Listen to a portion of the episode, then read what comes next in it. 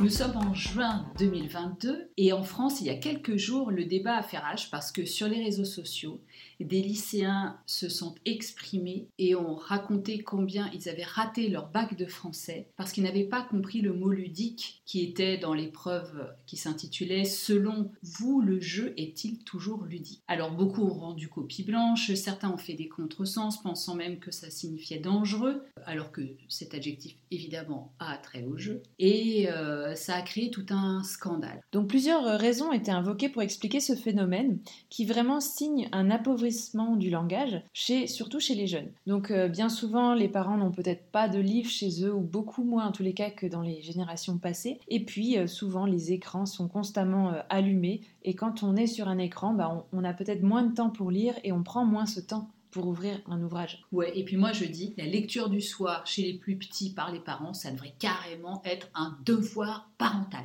Obligatoire. Obligatoire. Alors le rôle dévastateur de ces écrans auxquels les jeunes sont bien souvent trop exposés, c'est en fait ça les empêche de rêvasser, d'imaginer, de laisser leur esprit vagabonder. Et c'est vrai qu'on les laisse plus s'ennuyer ces petits bonhommes.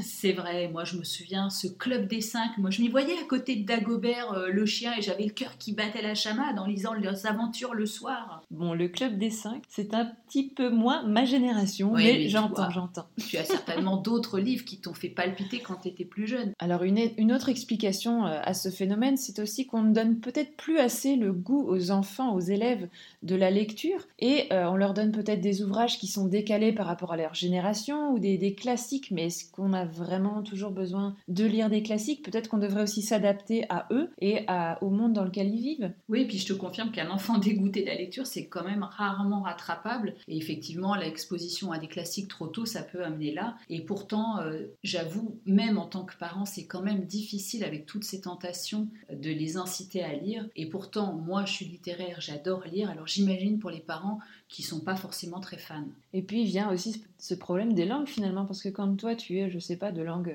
française, et que tu es dans un pays où on parle l'anglais, ça complique un petit peu la donne. Ça peut être aussi euh, vrai un frein finalement. On se confronte à ça aussi à Luxembourg avec trois langues euh, souvent parlées à la maison. C'est ça. Alors il y a ce problème de lecture, mais paradoxalement, l'offre est vertigineuse. Et rien qu'en France, selon la Bibliothèque nationale de France, plus de 200 livres sont édités ou bien auto-édités par jour et un quart de ces livres vont être détruits sans avoir été lus. Ouais, ça représente un vrai gâchis. Et pourtant, euh, en regroupant les différentes études qu'on a recherchées en préparant le podcast, on voit qu'il faut lire environ une centaine de livres sur une liseuse pour que ça commence à être intéressant sur le plan environnemental. Ah oui, il faut, faut y aller. Hein. Il faut en lire beaucoup. Sachant quand on lit sur une liseuse, on lit aussi en parallèle des livres papier, donc euh, Souvent, oui. ça complique un peu le, la donne. Et donc, avec toutes ces études, en fait, on voit que la, la majorité des gens lisent entre 1 et 9 livres par an. Donc on en est loin hein, des, 100, des 100 livres. Et si euh, on se situe dans cette moyenne, il faudra 10 ans, si on fait le calcul, pour qu'on ait compensé l'impact environnemental de notre liseuse par rapport à l'achat des livres classiques. Et souvent, bien, bien sûr, ces, ces appareils sont obsolètes rapidement. Évidemment. Ils ne durent pas 10 ans. non, il faut les remplacer. Et là, et là l'impact environnemental, bien, bien sûr, il augmente. Donc, on est rassuré, le livre a un bel avenir. Effectivement. Dans ce contexte qu'on vient de décrire un petit peu partagé, nous qui aimons encore à noter nos bouquins de cours pour Camille qui poursuit ses études de naturaux, ou bien pour moi. Je confirme, Anne-Claire adore les post-it, il y en a partout. Lire un bouquin d'Anne-Claire, c'est riche. Et moi, j'adore les bouquins de Camille, surtout ceux qui ont plongé dans le bain avant. Et oui, je lis dans mon bain, ça arrive. On est très curieuse de savoir ce qui a poussé notre invitée du jour, Irina Roman, à créer Green Library, la première librairie d'occasion en ligne du Luxembourg. Évidemment, nous sommes fans de l'idée et nous avons hâte d'en savoir plus.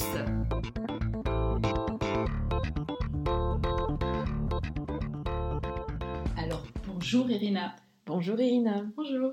Est-ce que tu serais d'accord, mais je suis sûre que oui, pour commencer par te présenter un petit peu, expliquer ton projet et comment est-ce que tu as eu cette idée? Oui, bien sûr. Alors, euh, j'habite au Luxembourg dès que j'ai 7 ans. Je viens de la Roumanie et euh, je suis allée à l'école européenne ici. J'ai toujours, toujours aimé lire. Euh, ma mère lisait beaucoup quand j'étais plus petite aussi et elle lit encore, moi aussi. Mais je suis partie en Angleterre et en Irlande pour étudier et j'ai vu que là-bas, on avait plusieurs choix pour acheter les livres. Alors quand je suis revenue il y a un an au, Luxembourg, j'ai réalisé qu'il n'y avait pas une solution simple et écologique pour vendre et acheter des livres euh, seconde main ici au Luxembourg. Alors j'ai décidé que peut-être c'est moi qui peux euh, commencer cette petite révolution écologique ici au Luxembourg. Ah, c'est génial. et alors j'ai lancé euh, The Green Library, qui est une librairie euh, de seconde main en ligne au Luxembourg, où les gens peuvent vendre et acheter des livres. Excellent, c'est génial. Alors du coup, comment fonctionne le dépôt et quelles sont un petit peu les conditions que tu as mises en place? Quels sont tes critères en fait pour les choix des bouquins? Alors c'est un processus simple, c'est basé sur un contrat dépôt euh, les gens me envoient un message sur le site web. Euh, après ça, je choisis les livres qu'ils me proposent et j'essaie de choisir des livres qui sont euh, ou des classiques ou des écrits par des auteurs connus ou des choses intéressantes pour les gens, des, livres modernes, des livres en bon état aussi, un peu du, tout. Et après ça, ils déposent leurs livres chez moi et s'ils sont vendus dans, en trois mois, ils reçoivent 40% du commission et sinon ils peuvent reprendre leurs livres ou sinon je les donne au centre de recyclage au Luxembourg où il y a des étagères où on peut laisser les livres et les, échanger. Ah, effectivement, j'ai déjà vu ça dans les, dans les déchetteries du coup où tu peux euh, venir chercher des bouquins et en récupérer. Alors je suis d'accord avec toi, Irina. Euh, venant de Paris, moi à l'époque, euh, je m'étais fait la même réflexion qu'à Luxembourg, il n'y avait pas d'autre choix que d'aller dans une librairie ou, et c'est venu après, euh, d'utiliser le fameux A, hein, que chacun connaît, bref. Mais depuis, quand même, j'ai vu apparaître plusieurs choses. Bon, il y avait quand même des bibliothèques, mais j'ai vu aussi apparaître dans les communes plusieurs, tu sais, des boîtes ou des endroits où on peut déposer des livres et faire des échanges euh, sans rien du tout. En fait, on le dépose, quelqu'un veut, le, prendre, euh, peut-être en ramener un ou pas, peu importe. Donc là, il n'y a pas vraiment de conditions. Alors, quelle est pour toi la plus-value de Green Library? Par rapport à cette offre Oui, bien sûr. Alors, bien sûr que j'ai des concurrents aussi, comme vous avez dit, les, boîtes, les bibliothèques et tout ça, mais je trouve que les boîtes sont, sont pas assez. J'ai essayé de les utiliser une fois, et car c'est au Luxembourg où il y a beaucoup de langues, on ne sait jamais qu'est-ce qu'on va trouver. Il va y en avoir une sélection très petite parce que les boîtes sont petites. Et en plus, on ne sait pas si on va trouver la langue dans, dans laquelle on veut lire. Ouais, c'est vrai. Alors, Il faut passer souvent pour peut-être dénicher une pépite, mais c'est pas c'est pas garanti, c'est pas coup sûr. Exactement. Et qu'est-ce qu'on va faire? On va pas conduire dans une autre commune pour trouver peut-être une boîte quelque part pour trouver un livre une fois qu'on veut lire et tout ça. C'est ça devient compliqué. oui, exactement. C'est une très bonne idée. J'aime les boîtes, mais je crois que pour moi c'était pas assez. Alors je voudrais avoir une solution qui était plus simple où on peut chercher comme un site web dans notre propre maison. On peut rester chercher voir les livres et les acheter très facilement. Et aussi, euh, sur un site web, on peut aussi vendre nos livres. Et je crois que ça, c'est le, atout le plus important de The Green Library, qu'on peut vendre les livres qu'on a déjà parce qu'il n'y a pas une solution pour ça euh, au Luxembourg pour le moment. Effectivement, des fois, on se retrouve avec des bibliothèques remplies, je sais de quoi je parle, et on ne sait plus trop quoi faire de ces livres qu'on ne lira souvent bah, qu'une fois, malheureusement. On peut les prêter, bien sûr, mais à un moment, ça, c'est limite. oui. Et donc, tu parlais des langues. On sait très bien qu'au Luxembourg, effectivement, il y a beaucoup, beaucoup de langues. Euh, et comment tu t'organises pour, euh, pour gérer ces langues? Comment ça se passe? C'est difficile. J'essaie de, de, vendre toutes les langues qui sont les plus parlées au Luxembourg. Ça veut dire le français, l'anglais, l'allemand et le luxembourgeois. Mais ça dépend de chaque mois et chaque semaine de qu'est-ce que les gens me proposent. Parfois, il y a des gens qui, qui ont que des livres en allemand, d'autres fois que en anglais. Et j'essaie d'avoir un petit de tout euh, dans ma librairie. Tu es un peu en espagnol aussi? Non. non Désolée. Et en portugais? Non, non plus. non plus. Ça viendra. Oui, exactement. Oui, parce que c'est quand même des communautés qui sont bien présentes. et c'est des langues qu'on apprend souvent à l'école aussi. C'est vrai. Alors, tu parlais, on parlait des langues. Tu as un petit peu évoqué tout à l'heure, euh, Irina, les, les, livres de classiques ou d'auteurs un peu connus. Mais quel type justement d'ouvrages on peut trouver sur Green Library? Est-ce que ce sont uniquement des romans ou est-ce qu'il y a aussi euh, des livres pratiques, voire, euh, tu sais, des beaux livres avec des, des, des belles photos, des choses qui sont presque des œuvres un peu plus d'art, je ne sais pas comment on peut les classifier? J'essaie d'avoir un peu du tout. Encore une fois, ça dépend du jour ou du mois ou des personnes qui, qui veulent vendre leurs livres, euh, j'essaie d'avoir tout, des livres pour enfants, des romans, des livres d'art, d'histoire, un peu du tout. Et euh, comme ça, tout le monde a quelque chose euh, pour eux-mêmes. oui, c'est vrai que c'est pas des, vieux livres que on sait pas trop si on lirait un jour ou pas. J'ai vu d'ailleurs sur une photo que tu as publiée récemment sur Instagram un livre que je m'étais euh, procuré il y a peu sur la méditation pour les enfants. Donc il y a vraiment un choix qui a l'air très très large. D'autant que le livre en question a en plus un CD. Comme à l'ancienne, un CD. Mais ma chère Anne-Claire, moi je n'ai plus de lecteur CD. voilà, mais moi je l'ai, le livre avec le CD. Encore. J'ai gardé mon petit lecteur CD pour pouvoir le faire écouter. C'était l'instant Mamie Anne Claire. Donc tu as, Irina, un site euh, et plusieurs points de dépôt. Comment ça fonctionne avec tes clients? Oui, alors euh, ils ont deux choix quand ils achètent les livres. Soit euh, je les dépose chez Oni pour un tarif réduit. ça coûte juste 1,60€ pour livrer n'importe combien de livres chez Oni. Et le tarif va chez Oni pour soutenir leur magasin et leur effort écologique. soit je les fais une livraison par poste qui coûte un peu plus, mais c'est plus simple, plus, facile pour les gens. C'est dans les deux magasins de, de Ouni, du Lange à la gare? Oui.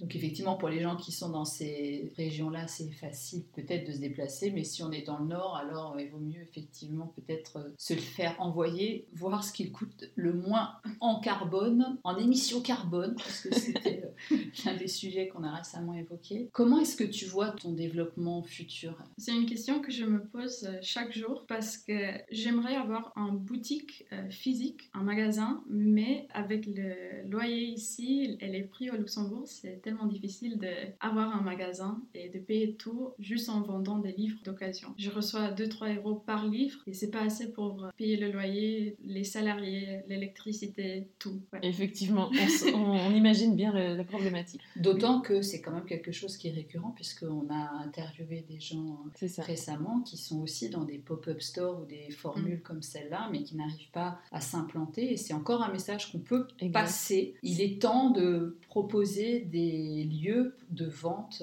accessibles pour les gens qui les louent, de manière à ce qu'ils puissent vraiment s'intégrer, s'incarner, s'implanter dans le système local. Et vraiment, nous, on milite pour ça. Surtout le second hand, comme tu disais, où ben, finalement, c'est moins cher, donc euh, ce que tu récupères est moindre également. Et comme vous avez dit aussi, le local, on, on a besoin des choses plus locales ici, pas juste Gucci et Zara qui sont sur l'écran rue, on a besoin des, espaces où les gens peuvent rencontrer des autres gens, où on peut consommer plus consciemment. Même des petits créateurs, des petits, sans, sans, passer par les grandes enseignes peu abordables, on ne va pas se le cacher. oui, c'est vrai qu'on a, on manque quand même à Luxembourg et en ville euh, un peu plus nettement encore maintenant, je trouve, de mixité, parce que c'est très bien qu'il y ait des Gucci, des Chanel et autres. C'est vrai que c'est tout ou rien. Mais voilà, c'est un peu difficile de trouver euh, une palette, euh, elle est assez peu variée, je trouve, c'est dommage. Alors nous en avons parlé en introduction, la lecture est un petit peu en perte face aux écrans, et c'est un vrai sujet de préoccupation pour les enseignants, mais aussi pour les générations futures. Et comment transmettre une culture, une information de qualité sans lecture? C'est une vraie question qu'on peut se poser. Et quelles idées concrètes tu pourrais donner à nos auditeurs pour se replonger dans un livre et découvrir peut-être tout l'univers que, que l'on a tant aimé dans notre jeunesse et donner le goût de lire aux plus jeunes Qu'est-ce que tu pourrais imaginer comme petit truc et astuce à donner à nos auditeurs? Alors moi, par contre, je crois que les gens commencent à lire de plus en plus. Après le confinement et le Covid, je crois que les gens ont ah recommencé de lire, à lire. Ah, alors, il y a ça. Mais aussi, s'il y a des gens qui ont du mal à se replonger, comme vous avez dit, dans un livre, euh, mon conseil est d'analyser quel type de films et des séries vous aimez regarder et trouver des, des livres du même sujet. Parce que avant moi aussi, je croyais que bon, je dois lire tous les classiques ou les livres romantiques, mais en fait, j'aime même pas regarder les séries romantiques ou les films classiques. je préfère les films d'action. non, mais vraiment, j'aime les documentaires, je sais pas, mais alors, ou les, les livres plus, euh, les livres, les documentaires plus pratiques. Alors je me suis dit pourquoi euh, lire des mêmes sujets que j'aime pas regarder? C'est vrai, c'est pas bête. Vrai. Je m'étais jamais fait cette réflexion. Alors euh, ouais, ça c'est mon premier conseil. pour les adolescents, je crois aussi que ça recommence cette culture de lire et des livres parce que maintenant avec TikTok et Instagram, il y a cette culture des choses qui sont virales. Et alors ça inclut les livres aussi. Et j'ai vu qu'il y a beaucoup de livres que les ados veulent lire maintenant parce qu'ils ont vu sur TikTok, sur Instagram, que tout le monde lit ça. Ah, Génial. c'est intéressant. Oui, Et quel type de livre plus particulièrement? Ah, il y a un auteur qui s'appelle Colleen Hoover et elle écrit des livres romantiques pour les adolescents. Alors peut-être que c'est Ah, juste non. les filles qui veulent lire ça. Il faut commencer par quelque part. Exactement. Oui, par quelqu'un. Ou une autre série qui s'appelle euh, Heartstopper, qui est maintenant une série de Netflix aussi. Et j'ai entendu qu'il y a beaucoup des ados qui lisent le BD. C'est un BD, je crois que c'est moitié livre, moitié BD, je sais pas. D'accord. Et oui, ils sont partout maintenant. Ok. Et tu as, d'ailleurs, en parlant de BD, tu as beaucoup de BD dans tes, dans tes livres? J'ai quelques-uns aussi. Ouais. Oui, prends des BD aussi. Voilà, donc ça veut dire que malgré tout, et comme tout dans la vie, les réseaux sociaux ne sont pas que néfastes Et le peuvent- Covid non plus. Ouais. et que tout ça peut amener finalement à retourner à des choses essentielles et intéressantes euh, pour tout le monde. Irina, est-ce qu'il y a quelque chose que tu aimerais ajouter pour terminer ce podcast? Un message à passer, une idée à lancer, euh, une proposition? Oui, alors j'aimerais demander que les gens me contactent s'ils sont intéressés de créer une coopérative une librairie de seconde main parce que c'est le seul moyen, qu'on- je crois, que j'ai maintenant pour créer cette euh, librairie physique euh, de seconde main au Luxembourg. Comme ça, j'aurai accès au, au volontariat, aux dons d'argent et on peut tous ensemble créer un espace qu'on veut qui peut donner du vie aux, aux villes aussi, juste un espace euh, local pour tout le monde. Je l'imagine bien avec un petit café. un- Exactement, Un petit ouais. thé matcha. Oui, je veux bien, je veux bien. Oui, exactement. Un thé au jasmin, je crois. Je préfère. On fera faire la déco par euh, un de nos, de nos interviewés. Exact. On va t'aider, Irina. En tout cas, le message est passé, on l'espère. Merci beaucoup pour tout ce partage. Merci Irina et bon succès à Dream Library. Merci beaucoup.